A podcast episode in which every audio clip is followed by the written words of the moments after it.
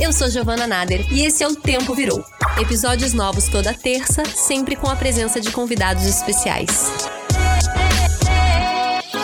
Oi, gente, como é que vocês estão? Mais um episódio do Tempo Virou, o último dessa temporada. Essa temporada que a gente fez para falar de futuro, em parceria com a Ace.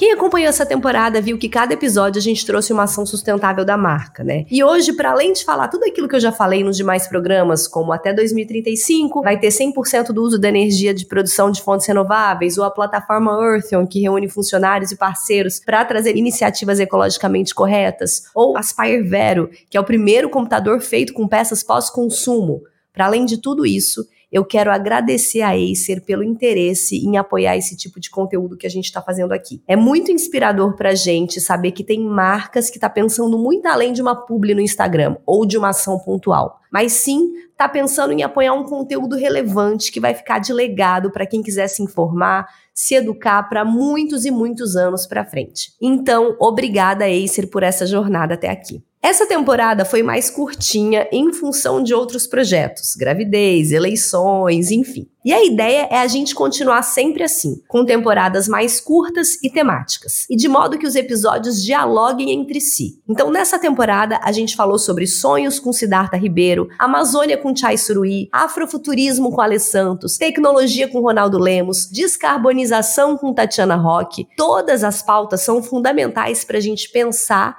disputar e criar o futuro que a gente deseja. E para fechar o nosso arco de temas sobre futuro, Hoje a gente vai falar da nossa juventude, que não corre da raia a troco de nada, do papel importante que eles têm ocupado na luta contra a crise climática, em especial da juventude periférica, e também na responsabilidade que jogam sobre o colo das populações periféricas do planeta, problemas que, na verdade, deveriam ser endereçados a outras pessoas os governantes e as classes dominantes dos países que mais contribuem para o aquecimento global. E quem a gente chamou para falar sobre esse tema com a gente hoje é Tuane Nascimento, a nossa querida Tux. Tux tem 25 anos, é nascida e criada na Vila Operária, em Duque de Caxias, Baixada Fluminense. Formou-se em Direito pela UFRJ e hoje é diretora executiva do Perifa Connection, uma plataforma de disputa de narrativas sobre periferias, conectando jovens das favelas, de comunidades ribeirinhas e quilombolas. Ela participa também no movimento Favelas na Luta e integra a Coalizão Negra por Direitos. Tux, seja muito bem-vinda ao Tempo Virou. Obrigada, gente. Obrigada, obrigada pelo convite. Muito bom estar aqui. Tux, e eu já vou começar falando sobre um tema que tem sido muito debatido recentemente, que é o da justiça ambiental, ou justiça climática. A gente sabe que quem mais sofre com as mudanças climáticas são as populações mais vulneráveis. Inclusive, na COP27 se definiu um acordo de financiamento de perdas e danos para países mais sensíveis aos eventos do clima. Mas eu gostaria de saber como que você entende esse tema, né? E mais particularmente, como que você insere no contexto não global, mas no nosso contexto, no contexto brasileiro. Esse tema é muito importante. A gente não se apega tanto a termos, né? Mas eu acho que é muito importante quando a gente para para pensar e consegue definir algo como a justiça climática, porque ela vai dizer que as mudanças climáticas, né, o que acontece no clima, no meio ambiente, tem a ver com as questões socioeconômicas e que estão acontecendo na nossa sociedade.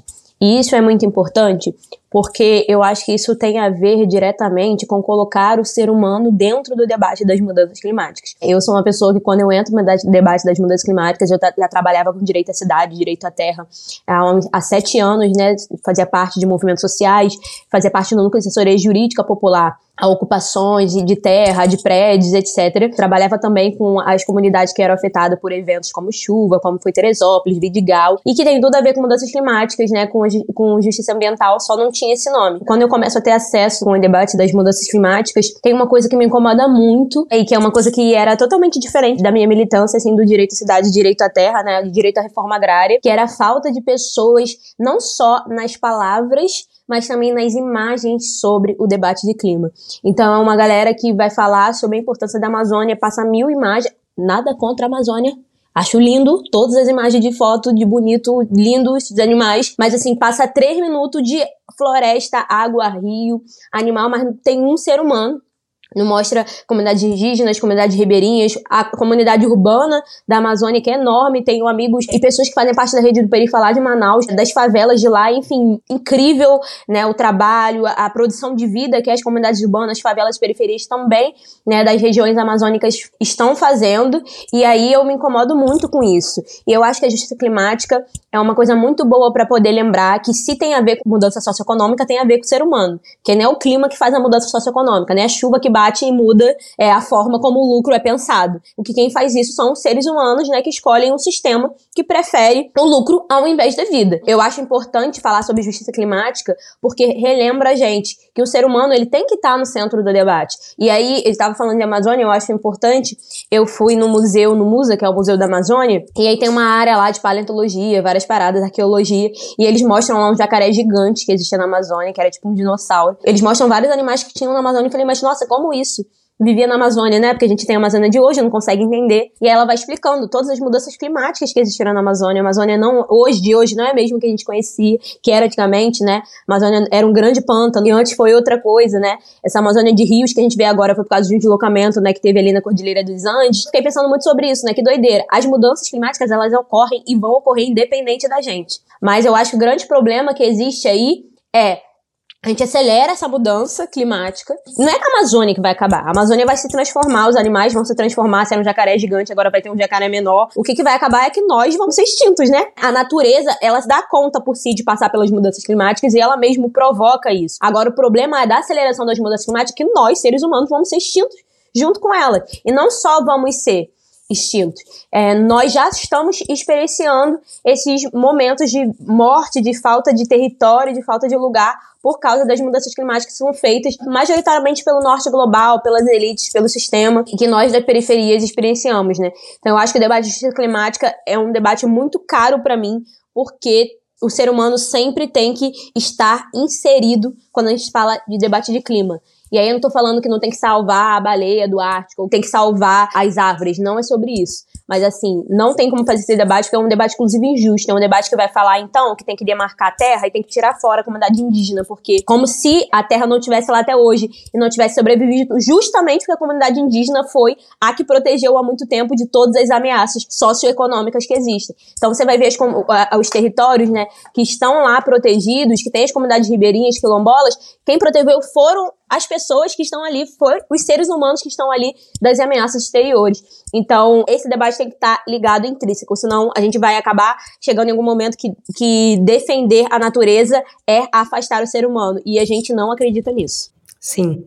Inclusive, esse termo territórios é muito seu. Né? Quando você quer falar desse conceito, você usa muito essa palavra. Se a gente viu um material seu, tem uma experiência sua pessoal, de onde você nasceu, né, que se chamava Beira-Mar, não foi isso? Sim. Aí você foi questionar por que, que era beira-mar. Eu moro na Vila Operária, né? Que é uma favela que é pouco conhecida. E eu falo que sempre é pouco conhecida porque do lado tem o Beira-Mar, que é uma favela muito famosa, né? E, infelizmente pelo crime, né? Por causa do nome de um bandido.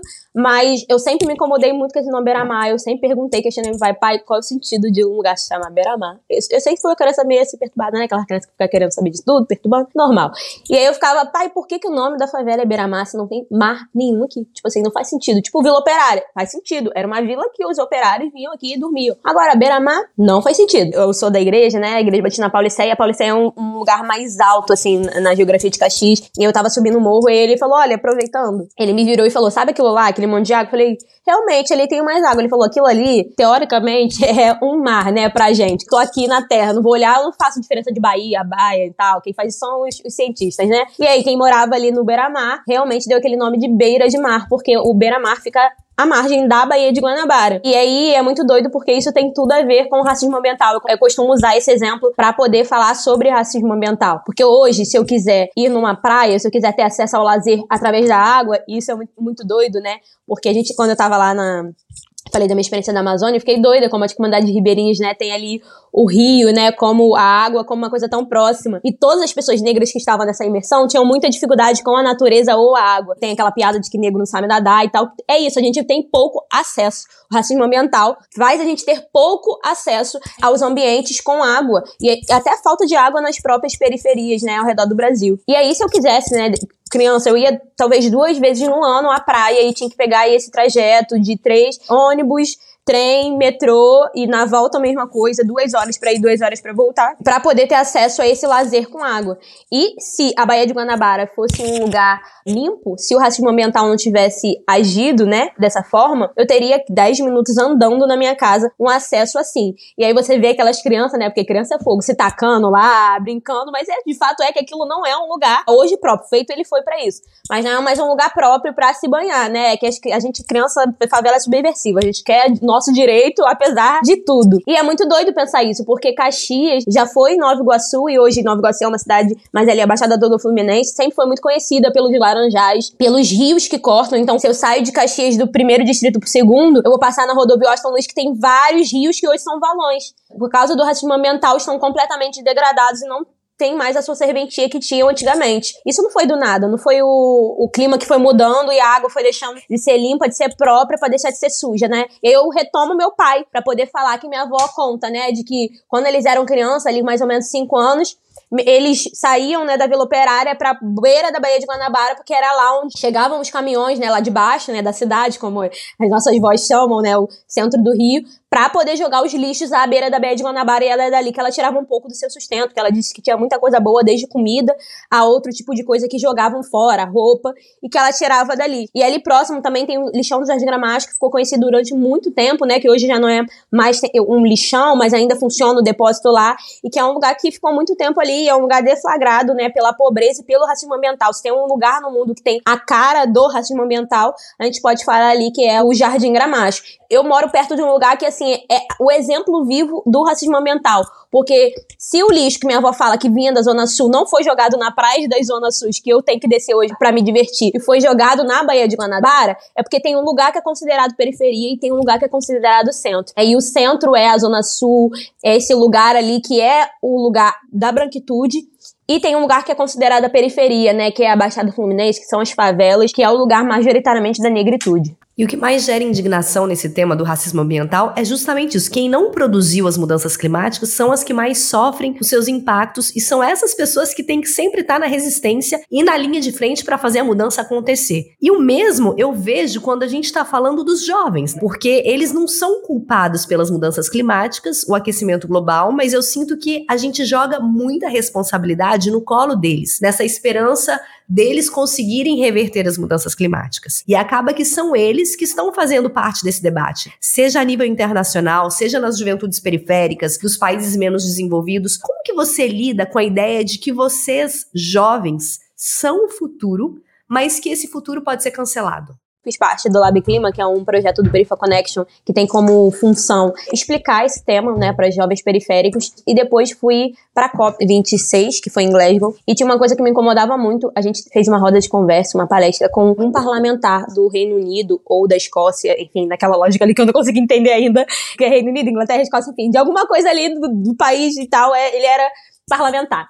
E aí ele falava muito sobre essa lógica do futuro, que é uma coisa que me incomoda muito e toda vez que, que a gente vai falar de clima, que todo mundo faz, leva aquele relógio, o relógio do fim do mundo. É sempre sobre tempo, sempre estou como mais 50, Rio mais 30. Sempre é o rolê do tema no futuro, né? E aí ele falava muito assim: não, porque a gente não mudar a, a forma como a gente age hoje, daqui a 40 anos não vai ser mais possível ter saneamento básico. E eu ficava assim, Gente, ele é fã ou ele é hater? Ele tá fazendo uma promessa ou ele tá fazendo uma ameaça? Porque, assim, realmente, para quem tá no norte global, daqui a 40 anos não ter saneamento básico é uma ameaça.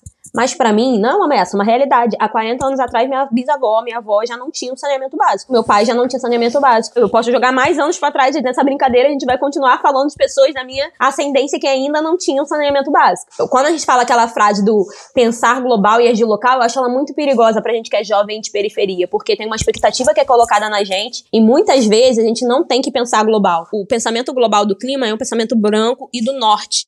E muitas vezes a gente vai acabar fazendo e falando, o que eu já encontrei de jovem falando disso, não, porque a água do mundo vai acabar. Eu falei, amigo, senta aqui um minuto, vem aqui, por favor. Onde você mora tem água? Não. Então que água do mundo que vai acabar? A água do mundo já acabou. Para você, a água do mundo já acabou. E aí é outro debate que eu faço também desse rolê do mundo, que eu acho que é muito importante para a juventude. Que mundo? Ah, porque é o fim do mundo. A mãe meninazinha de Oxum, ela participou do encontro do Perifa. O nome do canto foi Parodial Fim do Mundo, né? Inspirada ali no Ailton. E aí várias pessoas tiveram várias discordâncias e várias paradas a partir desse debate do fim do mundo. E a mãe meninazinha do Oxum falava justamente sobre isso, né? O fim do mundo de uma pessoa é quando ela morre. E aí quando a gente tá falando que jovens negros morrem a cada 24 minutos, a gente tá falando que é o fim do mundo desses jovens. O fim do mundo deles não foi adiado, né? O fim do mundo deles não vai ser daqui a 50 anos. O fim do mundo deles aconteceu agora. E tem tudo a ver, porque a favela que tem menos saneamento básico no Brasil é o Jacarezinho. E é uma favela que morre várias crianças, entendeu? De infanticídio. Várias paradas acontecendo. Se a gente for cruzar os dados, né, de quem tem falta água, quem falta saneamento básico, quem não tem acesso à natureza e por isso morre, a gente vai ver que é a juventude da periferia, é as pessoas negras periféricas ao redor do Brasil, do sul global, que estão morrendo. Esse debate do fim do mundo também, para mim, é um debate que eu também não abraço, tá ligado? Tipo, ah, porque vai acabar, porque tem um relógio do fim do mundo. Eu falei, o relógio do fim do mundo para mim já tá contado há muito tempo. É um relógio que tem data, tem hora, tem gênero, tem cor. E a gente precisa se ligar nisso, porque não é o futuro, não é para frente, não é daqui a tantos anos. E aí, quando a gente pode fazer o recorte da juventude, o meu amigo Marcelo fala muito isso, Marcelo Rocha, que também é uma referência né, no debate ambiental, e ele fala: as pessoas que estão nesses poderes de lideranças, eles não têm preocupação com o futuro porque eles não vão estar vivos. Realmente, se a gente for fazer um quadro de recorte de quem hoje está ali fazendo as decisões no quadro de convenção da ONU, né, que é o NFCCC, que é quem faz ali a cópia acontecer, realmente essa galera não vai estar tá viva. E aí, diferente da minha ancestralidade, diferente da minha avó, que não vai estar tá viva para ver o mundo melhorar, mas que tem uma coisa chamada legado, que tem uma coisa chamada ancestralidade, que é uma coisa que nós que somos brasileiros, né, que estamos, como diz Milton Nascimento, essa estranha mania de ter fé na vida, né, nós que somos do sul global, nós pessoas negras, periferia, nós mulheres, nós que vivemos nos territórios periféricos, né, que estamos aqui, nós que acreditamos na ancestralidade, né? Acreditamos na lógica de deixar um legado, na lógica de eu, eu que eu faço hoje, eu não vou ver, mas quem vem depois de mim faz. E é por isso que eu tô aqui falando com você, é por isso que eu tive acesso à universidade, é por isso que eu consigo ir até o Egito. Coisa doida que ninguém na minha família nunca viajou para fora do Brasil, mas eu consigo ter, porque eles plantaram isso há muito tempo para que eu pudesse escolher hoje, meu pai e minha mãe. Isso porque nós temos a lógica de deixar um legado. O norte global, a branquitude, os homens, não tem a lógica de legado. E aí eles têm essa coisa cruel de não preciso resolver porque eu não vou estar aqui realmente. Já vão de arrasta pra cima, daqui a pouquinho já, já vão de base. Quando a gente pensa juventude, eu acho que a juventude também tem esse recorte. Porque é uma juventude nossa que se mantém. Nós, juventude periférica, nós temos essa missão, mas a minha avó ainda tem essa missão também. Então também tem muito a ver não só com a faixa etária, mas com a raça e com o território, com o gênero que a gente carrega na vida. Então eu acho que também fazer esse X, esse versus contra, né, do fim do mundo e também da lógica da ancestralidade do legado é muito importante quando a gente faz o debate das mudanças climáticas. Porque tem gente que se importa para além da juventude, para além do que vai viver, para além do que vai experienciar em vida com o outro, com o que vem depois. E a gente dá o um nome disso de ancestralidade, e a gente pode falar que é uma ancestralidade climática, uma ancestralidade ambiental, pode fazer essa imbricação, mas realmente, aonde a gente está hoje tem a ver com alguém que veio antes e que conseguiu proporcionar esse legado. Não, e você falando agora desse parlamentar, né, europeu, não sei se você tem essa impressão, eu tô tendo muita essa impressão também, principalmente com esses jovens, enquanto vocês estavam na COP27, não sei se vocês estavam acompanhando, que um monte de jovens europeus de vários movimentos estavam jogando óleo em pinturas de museus. Eu fiquei olhando aquilo, aquilo me deu um mal-estar tão grande que eu falo assim, gente, que bando de jovem mimado, ataca a arte. A gente vive num país onde a arte é tão atacada. Você quer fazer ativismo, a gente olha ali, né, vocês fazendo todo esse ativismo periférico, Dom Phillips, Bruno Pereira, que estão realmente morrendo por um ativismo, e vocês estão jogando óleo em pintura de museu, sabe? Esse norte global muitas vezes está tão deslocado do que realmente está acontecendo no mundo, né? Não sei, eu tenho essa impressão. E aí você falou disso, me veio muito isso na cabeça agora. Sim, cada um faz o ativismo que quer. essa é verdade, mas se eu for me perguntar, falar que isso é completamente inútil, mimado, irresponsável, como, como você falou, a arte é uma coisa muito importante. É uma forma de cultura, inclusive, que nós, do sul global, de periferia, temos como relembrar. Então, muita coisa que a gente não, nunca teve acesso do passado, a gente só sabe porque alguém pintou, porque alguém deixou escrito, porque alguém fez alguma coisa. Então, é uma lógica completamente irresponsável, assim, de, de ativismo. A minha questão não é só, cada um faz o que quer, mas assim, por que, que não faz? Tem muita coisa para ser feita, sabe? Tem muita coisa. Por que, que não vai num bairro de periferia? Porque é isso, mesmo no norte global tem o SUS dentro, né? Por que, que não vai num bairro de periferia, de imigrantes, de pessoas que estão sendo mais afetadas pela crise climática e vai faz uma atividade, faz uma ação, chama atenção para isso. Tem muitas formas de chamar atenção. Tem essa lógica de que é, você não chama atenção né, da, da elite. Cara, não tem nada mais revolucionário do que você alongar o tempo de vida de uma juventude preta e periférica. Isso é chamar a atenção da elite. Não tem nada mais revolucionário do que isso. E quem não entende isso é porque não quer entender. É porque não está alinhado com os debates da justiça climática, realmente, e quer fazer o ativismo a partir de outra forma, que é uma forma que nós nunca também vamos chegar ali para poder fazer junto.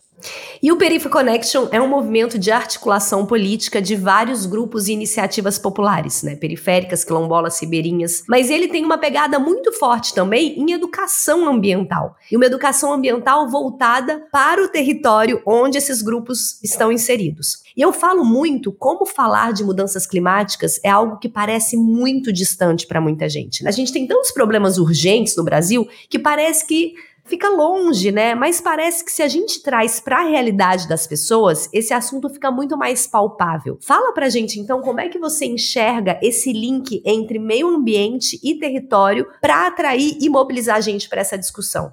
Tem tudo a ver, né? A gente começou a debater o rolê do meio ambiente a gente não sabia de nada. E a gente criou uma forma, né? Antes o Perifa era uma plataforma só de comunicação e também fazia articulação política. E foi através do Lab Clima que a gente também virou uma plataforma de formação. A gente percebeu que não adianta só comunicar para fora e nem só articular a melhoria para o nosso território, mas que infelizmente por causa do tanto tempo assim de ideologia dominante, de televisão, de jornais falando coisas ruins a partir de nós, muitos de nós ainda estávamos, estávamos alienados. Então, isso também precisou de fazer um processo de formação, né, que a gente criou e deu o nome de Labs, e é daí que vem o primeiro lab, né, do Perifa, que foi justamente o Lab Clima e Periferias, que foi um lab para a gente mesmo, né, nem foi um lab para fora, foi um lab para a gente sentar e organizar, a gente organizou o curso para a gente entender o que era clima e periferia, né? O que, que tinha a ver, qual era o debate do clima, o que isso tinha a ver com a gente. O que, que a gente tinha, né, óbvio, dúvidas, a gente tinha, pô, isso aqui, isso aqui, será que isso é? A gente acha que isso aqui é clima mas a gente chamou várias pessoas que durante todo esse tempo, né, é, várias referências para poder falar para a gente, dar aula para a gente, e a partir disso a gente criou o nosso tema de formação. Então, o debate das mudanças climáticas foi muito importante até para a própria institucionalização, assim, do Perifa. E a gente tem o Lab Clima, né, que é um nosso carro-chefe, que é um lab voltado, e aí lab tem esse nome porque não é só um curso. No final, os alunos têm que pegar aquilo no final e durante o tempo, né? Tem que pegar aquilo que eles estão aprendendo e transformar num produto de comunicação e num produto territorial. Eles têm que fazer uma ativação de conhecimento. Então, a gente tem 12 aulas, uma é sobre gênero, outra é sobre raça, outra é sobre alimentação. Cada temática que tem no lab, no final do curso, as, os alunos têm que fazer uma ativação no seu território sobre o debate de clima, e eu acho que essa é a parte mais legal de todas, a gente conseguir vendo os projetos acontecendo e realmente vendo o, o que, que a periferia tem, né, para poder produzir é, em relação a isso. E aí, a gente tem, também teve o Favela Lab, que teve cinco edições. É um, o Favela Lab, ele tem um debate das ODS, então o seu Lab Clima é um pouco mais amplo para entender o debate climático no geral. O Favela de ODS é um lab mais territorial, então mais focado para pensar o seu território e os objetivos de desenvolvimento sustentável, que tem tudo a ver, né? Perifa lançou agora há pouco tempo uma série de vídeos falando sobre os objetivos de desenvolvimento sustentável, como eles têm tudo a ver com o que a gente precisa o que a gente tem produzindo nas periferias. Então, o Favela ODS foi um, um lab também muito interessante, teve mais de cinco turmas, né? A gente quer ter mais ainda, e que a galera produzia vários mini curtas sobre os ODS nos seus territórios. E além disso, né, no, no Lab Mulher, no Lab Afro, outros labs que a gente tem também nessa lógica da imbricação da interseccionalidade, sempre tem é, o debate climático né, nas aulas e provocando um pouco disso. O Perif tem essa importância e esse debate também de chegar junto a nós. A formação é uma coisa muito importante para a gente que é de periferia, né? Porque muita gente já está fazendo, a gente já está experienciando, a gente já está sofrendo, a gente só não sabe dar o nome àquilo. Não necessariamente, às vezes, também é importante dar o nome, mas também para quem quer estar tá dentro do ativismo, para quem quer lutar, para quem quer conversar com o outro. A gente quer saber também das caixinhas que estão inseridas, o que tem sido pensado. Então, os processos de formação são muito importantes. É muito importante quando alguém pensa em comunicar algo de forma fácil para que as periferias entendam. E quando a gente fala em periferia, né, só para finalizar, é interessante pensar assim, porque parece que é o outro, né? Muitas vezes as pessoas, ah, vem, como que vocês conversam? Só que a periferia não é o outro. A periferia é, como a gente chama a torcedor do Flamengo, nós somos todos menos alguns. A periferia é quase todo o Brasil, né? Todos os territórios, a maioria dos territórios são periféricos. E tem diversos nomes, né? Não só favela, altos, baixos, morros, baixadas, comunidades indígenas, ribeirinhas, quilombolas, caiçaras, né? O Brasil, ele é todo formado de periferias, os centros são muito menores, os privilégios estão muito mais concentrados na mão de menos pessoas e, em territórios menores. Então, quando a gente está falando de falar de forma fácil, de falar de forma descomplicada, falar de forma justa, na verdade, né? Porque também ninguém é burro, ninguém precisa de nada desenhado, mas falar de forma justa para as periferias, está falando de falar de forma justa para o Brasil inteiro, é democratizar o acesso ao conhecimento. E Tony, agora para finalizar, uma vez você falou que falar de futuro é olhar sobre duas perspectivas. A primeira é disputar aquilo que já está posto e a segunda é criar coisas novas, algo novo. Para fechar nossa temporada com essa última pergunta, eu queria saber qual mundo que a Tuane Nascimento espera ter criado quando você tiver o dobro da sua idade. Eu espero, assim, no mínimo, que a gente consiga ter um mundo onde as pessoas tenham acesso ao seu território. Acho que isso é o mínimo. Que as pessoas que vivem nas periferias têm o direito de continuar nas periferias, é, que as comunidades indígenas tenham direito às suas terras, que as comunidades quilombolas tenham direito, que as caiçaras tenham direito a estar. Então, eu acho que ter o seu território, ter um lugar para morar, uma casa, um lugar para ficar, já é um avanço de muita coisa, já é o mínimo, já é o mínimo existencial. Eu acho que o território diz muito sobre a construção de vida, o acesso a direitos e também, para além do território, os direitos, né, fundamentais básicos chegarem aos territórios de periferia. O dobro da minha idade não é tanto tempo assim, então também não quero ser uma grande historiadora, mas eu acho que o mínimo é deixar as periferias fazerem por si. Porque a grande verdade é que, a despeito do que o Estado brasileiro tem feito com a gente, tem provocado, tem jogado na nossa mesa, que é genocídio, que é abstenção. A despeito de tudo isso, a gente conseguiu sobreviver. Então, nós, pessoas negras, pessoas periféricas, faveladas, a gente tem uma forma de produção de vida muito específica que tem dado certo. Porque o plano, há muito tempo, era da gente não conseguir chegar até aqui. A gente conseguiu chegar, não foi porque o Estado brasileiro deixou, porque deu, porque a Constituição de 88, porque nada. Né? Foi porque nós a partir do dia a dia, nas nossas métricas, nas nossas, nos nossos diálogos, na nossa forma do nós por nós, a gente conseguiu realmente sobreviver e viver também, produzir muita vida e dando uma contribuição para esse Estado brasileiro que não é o que está escrito. O que, é conseguir ter um Milton Santos? O que, é conseguir dar um Gilberto Gil? O que, é conseguir entregar uma Sueli Carneiro, né, uma Mônica Oliveira? O que, é conseguir entregar tudo isso para a cultura e para a história brasileira, mesmo o Brasil estando contra nós? Nós temos conseguido construir muita coisa. E tudo isso que a gente tem, tem o acesso ao nosso território, tem acesso à nossa ancestralidade. Quero, assim, para o Brasil próximo, é ter esse acesso ao que é nosso por direito, que a gente construiu, o que a gente já está há muito tempo, o nosso território, o nosso lugar, a, no a nossa língua, a nossa fala, a nossa forma de se comunicar. Eu acho que se o Estado brasileiro conseguir chegar junto da gente, né, se a gente conseguir fazer essa parceria com o Estado brasileiro, acho que para o outro ano, né, esse novo momento, esse novo governo, vai ser incrível, mas que se, enfim, for mais do mesmo que a gente tem experienciado de racismo estrutural no Brasil, que pelo menos o Estado não chega a nós dessa forma violenta, esse genocídio que tem acontecido. Então, acho que isso é um sonho, assim, que pare o genocídio e que pare nessas remoções de terra e que sim, a gente consiga ter mais titulação de, de território indígena, território quilombola, que as pessoas de periferia, de favela tenham acesso aos seus morros, né, tenham acesso aos seus territórios, seus lugares. Acho que se eu tiver o dobro de ano aí, 50 anos, e pelo menos isso a gente tiver no Brasil, eu acho que um pouco a gente consegue avançar. Maravilhosa, nossa, voz do futuro. Eu sei que a gente não pode depositar sobre vocês, mas que essa voz seja escutada por todos. Amém. Axé. Biblioteca Ecológica. Agora a gente chegou naquele quadro que todo mundo ama e que todo mundo espera, que é a Biblioteca Ecológica. E o que, que você trouxe de dica pra gente? Eu queria muito indicar um livro, ele chama Quem Precisa de Justiça Climática no Brasil, organizado pela Andréa Coutinho, né? Tem várias pessoas que escreveram vários artigos, mas a Andréa que é uma referência número um de luta e de, de, pesquisa no debate das mudanças climáticas. E ele é um livro que também sintetiza muito o que a gente conversou, né? De quem precisa, assim, no Brasil, de justiça climática. A gente falou da COP, de quem é que faz a justiça climática ou tenta fazer a justiça climática. E a gente precisa saber quem é que precisa de verdade, quem deveria estar construindo. E, enfim, é um livro que debate muito sobre a questão do gênero, das mulheres. Um livro todo escrito por mulheres, homenageia de diversas mulheres. A Selma da CONAC, a Karina Penha, que também é uma grande referência né, no debate ambiental pra gente, fazendo recorte da juventude. Então, é um livro que vem falando de diversas mulheres, que várias mulheres escreveram nesse livro, falando de quem precisa de justiça climática. Já deu spoiler, né? Então, as mulheres né, são aí quem estão nesse, nesse rolê, mas É um livro muito, muito, muito interessante para quem quer pensar a justiça climática a partir do Brasil.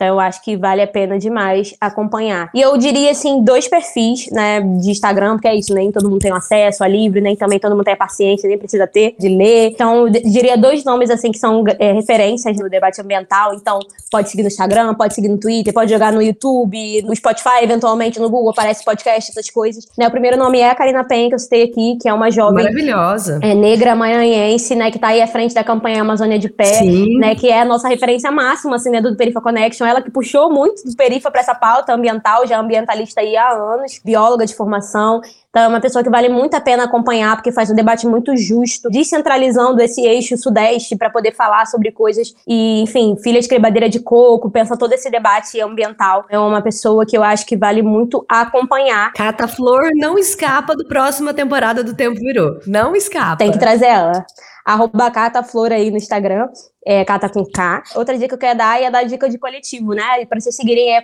o Perifa, né, gente? Pelo amor de Deus, siga o Perifa Connection. Siga o Perifa Connection, me sigam para também saber mais aí do que as periferias têm feito. Mas, assim, de uma forma também mais ampla, a Coalizão Negra por Direitos, né, tem feito um trabalho muito incrível junto à CONAC, que é a comunidade quilombola, já o Perifa Connection, sobre o debate, assim, do, do direito à justiça climática e especialmente pelo recorte do racismo ambiental, trazendo essa centralidade da raça né, nas mudanças climáticas. Então, sigam também a Coalizão Negra por Direitos, que a gente tem feito nesse Brasil aí, não está escrito. Maravilha. Você falou do livro da André, eu tô louca para ler o livro dela. Eu li o livro da Mary Robinson, que ela que fez a também, Sim. eu acho que ela participa da tradução no Brasil, e que são só exemplos também gringos. Eu tô louca para ver como ela colocou esses exemplos brasileiros, assim, ainda não consegui parar, mas tá na minha lista de próximos livros. Não, tá esgotado. Andréia, por favor, lance a segunda edição, moça. Tem gente querendo ler teu livro. Andréia também é uma querida, uma amiga muito querida. Gente, e a minha dica de hoje também, eu vou falar que assim, eu queria ter. É, enfim, eu tô com uma bebê de quatro meses, eu não tô conseguindo ler muita coisa, eu tô custando a dar conta dos meus horários, mas então eu vim aqui para dar um spoiler. A temporada do Tempo Virou está acabando, porém teremos segunda temporada do Veneno Mora ao Lado, que é o podcast que eu fiz junto com a Fundação Ball, só sobre agrotóxicos. Aí vocês devem estar se perguntando, mas o que, que a Giovana ainda tem para falar de agrotóxicos? Temos porque agora, essa segunda temporada, eu vou dar o um maior spoiler aqui. A gente vai focar em soluções. Então esperem para ver todas as soluções para um Brasil sem agrotóxico aqui na próxima temporada do Veneno Moral Lado, que estreia no ano que vem, no primeiro semestre. Tuane, muito obrigada pela sua presença. Você é maravilhosa. Tô louca para te conhecer ao vivo também, que a gente se encontre para colocar esse papo em dia. E sua fala é muito importante para esse Brasil. Obrigada, viu? Obrigada pelo convite, obrigada pelo espaço e temos que nos conhecer. Acabou mais uma temporada do Tempo Virou. Fiquei tão feliz com essa temporada. Eu acho que a gente conseguiu trazer pessoas tão importantes para o debate do futuro, desse futuro que a gente está construindo desde já, um futuro muito otimista. Sei que a gente tem muito a trabalhar, a gente tem muita coisa para mudar, mas pelo menos agora a gente tem ferramentas, a gente tem um governo que já comprou o tema da crise climática, da mudança climática. Então acho que 2023 vai ser muito próspero de muitas mudanças para esse futuro que a gente quer construir. E muito obrigada a vocês por estarem até aqui com a gente, por acompanharem a gente desde a primeira temporada. Deixamos aí agora 56 episódios no ar. Para quem não não escutou, maratonem, tem muita coisa para trás e assuntos que, por mais que são temporadas passadas, são assuntos atemporais, né? Então, ecofeminismo, ecofascismo, Ailton Krenak falando de futuro, qualquer episódio que vocês voltem, ainda assim são atemporais e é isso que a gente quer. E um beijo, muito obrigada. Continuem divulgando, continuem seguindo, compartilhando e a gente volta muito em breve. Beijo grande.